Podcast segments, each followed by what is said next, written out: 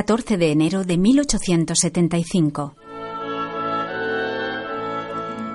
Tal es la fecha de nacimiento de nuestro personaje de hoy, nacido en el seno de una familia alsaciana que por generaciones se había dedicado a la vida religiosa, la música y la educación.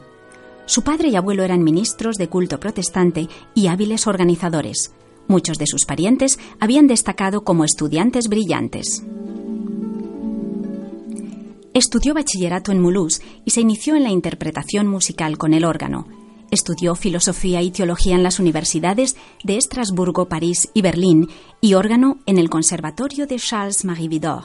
En 1900 se ordenó coadjutor de la Iglesia de San Nicolás de Estrasburgo, de cuyo seminario teológico fue rector. En 1905 escribió su obra De Reimarus Adrede.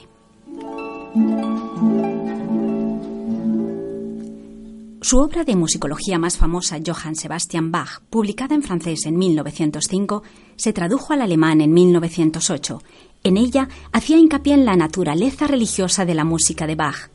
Su reputación creció con la publicación de su obra La búsqueda del Jesús histórico, publicada en 1906. En otros estudios de teología, como La mística del apóstol Pablo, publicado en 1930, analizó el Nuevo Testamento.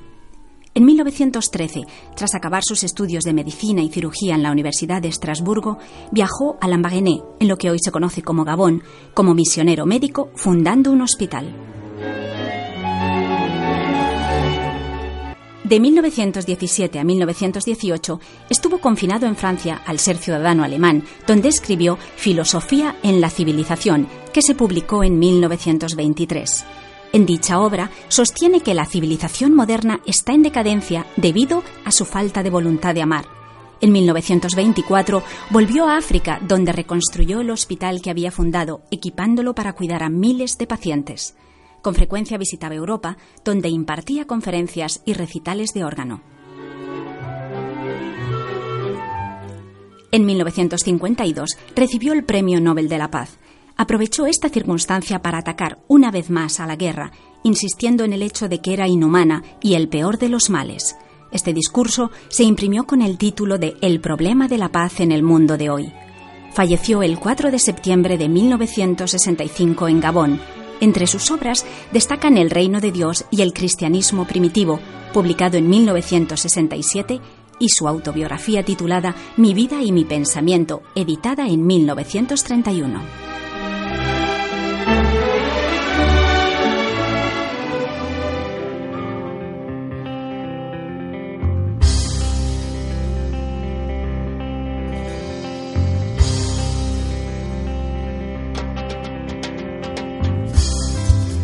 Estamos hablando de Albert Schweitzer.